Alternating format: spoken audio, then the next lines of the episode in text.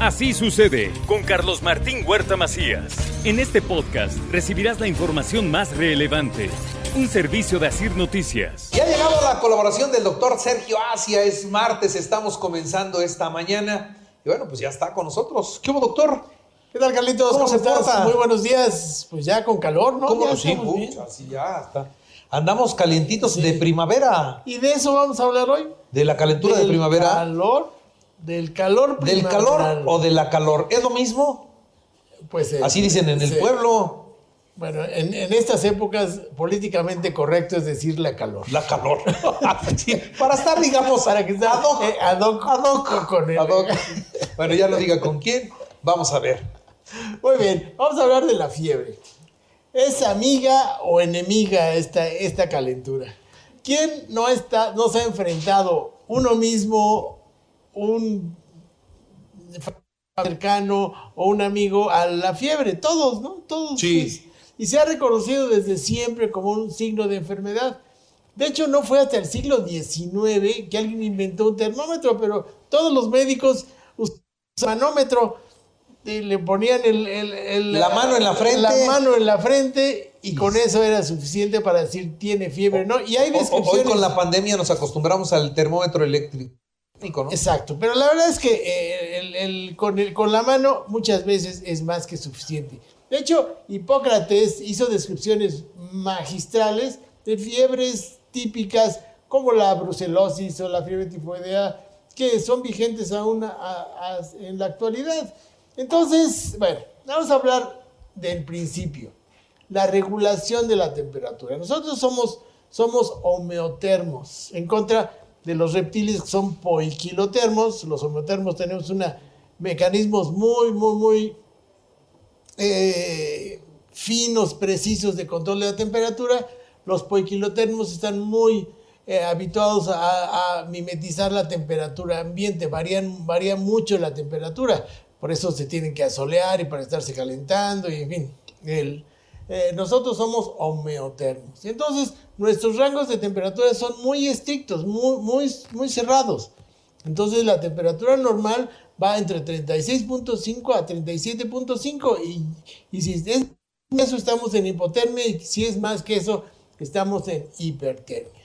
El, el órgano que, que encargado del control de la temperatura es el hipotálamo, un, un órgano muy antiguo que viene desde las eh, primigenias eh, orígenes de los, de los mamíferos, que controla eso. No, no lo controlamos voluntariamente, se controla en forma automática y es muy, muy estricto, muy fino en el, en el, el control. Entonces, si por alguna razón se eleva la temperatura, el, automáticamente el, el hipotálamo va a decir, vamos a perder temperatura, nos, eh, los vasos sanguíneos se dilatan, empezamos a sudar y la temperatura empieza a bajar. Si tenemos frío, eh, los vasos sanguíneos se, se acortan y eh, el, el organismo pierde menos calor y nosotros conservamos nu- nuestra temperatura corporal. La fiebre, o sea, vamos a hacer dos, dos- dos precisiones. Una cosa es la hipertermia y otra cosa es la fiebre. La fiebre es un proceso fisiológico, o sea, es normal, es controlado, no es descontrolado. No, nunca la temperatura la fiebre va a subir y subir y subir a 38, 39, 40, 41, 42, 43 grados. Eso no sucede. Hay un techo en el cual la temperatura se modula normalmente. Entonces, cuando hay un fenómeno febril, la temperatura no va a subir indefinidamente. Cuando es hipertermia, que es otra cosa, el fenómeno es descontrolado, casi siempre es por fenómenos externos, como la insolación, como el encerrarse en un auto, como estar en un sauna, como este, sobrearroparse, subir demasiado el aire acondicionado, cualquier fenómeno que, que genere calor es un, es un proceso descontrolado y ahí sí la temperatura corporal va a subir en forma progresiva y puede matar al individuo. Sí, no sé si, si, si me di a entender que la fiebre es un proceso controlado que no va a matar al individuo Y la hipertermia por causas ajenas al organismo sí puede matar al organismo por golpe de calor. Entonces, el tema de hoy es la fiebre. Generalmente eh, la fiebre es producida o estimulada por, por, algún germen, por alguna agresión de un, de un, bicho, ya sea virus, ya sea bacteria, ya sea parásito. El, entra, el organismo detecta que hay un agresor, manda una señal al hipotálamo, el hipotálamo dice, ay, nos están atacando, alerta, alerta. Entonces, se prenden las alarmas. Se prenden las alarmas y empieza a subir la temperatura. ¿Qué pasa? Pues eh, automáticamente los vasos sanguíneos periféricos se cierran, el niño empieza a tener la piel más pálida, muy amoratada, simulando eh, el mármol, se llama piel marmórea. Eh, las extremidades están frías, entonces la mamá nos explica por qué el niño tiene fiebre y sus manitas y sus pies están fríos. Están fríos porque está ahorrando calor. Después empieza a producir calor.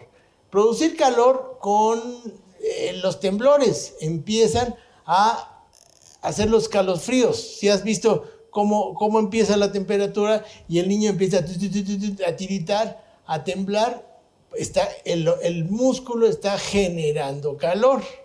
Entonces, por un lado, evitamos la pérdida de calor y por otro lado, generamos el, calor. Eso aumenta la temperatura corporal. ¿Para qué?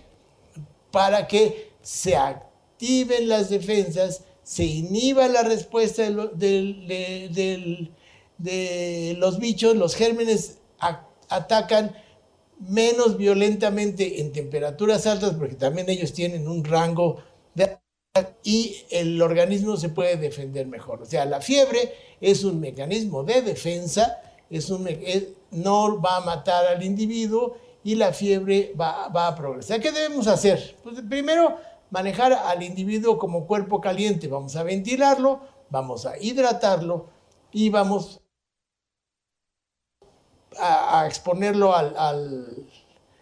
lo podemos bañar, le podemos poner paños fríos, también podemos usar medicamentos, el, el paracetamol, el ibuprofeno, pero recuerden, a dosis adecuadas por tiempos adecuados. No los encimen y también llévense a casa este concepto. Es más peligroso el medicamento contra la fiebre que la, fiebre, misma. Claro. El niño puede caer, por el miedo de la mamá, podemos caer en errores y sobredosis que van a intoxicar al niño y van a producir accidentes muy, muy graves simplemente por el hecho de, que la mamá se asusta porque ya tiene 39 y medio, ya le dio el, paracetamol hace hora y media y no le ha bajado la temperatura. ¿Cómo es posible? Entonces le vuelven a dar medicamentos y le dan otro y le ponen un supositorio y, en fin, tampoco sirven los remedios típicos de meterlo en agua helada,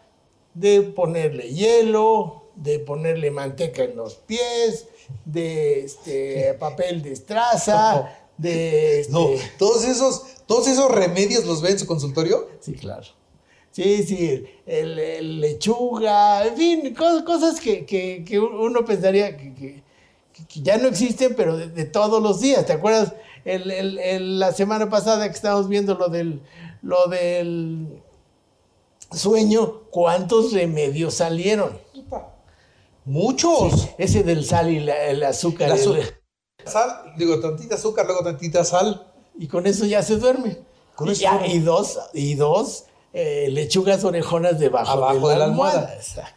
todo eso está acá, ¿no, doctor? Sí, pues todo es coco. Todo está en la mente, todo está en, como Sobek. Ya lo dijo Calimán, no Calimán. No era Sobek. no, Calimán dijo, el que domina la mente, lo, domina, todo. Exacto. Y eso es real. Ah, sí, así es. Bueno, pregunte.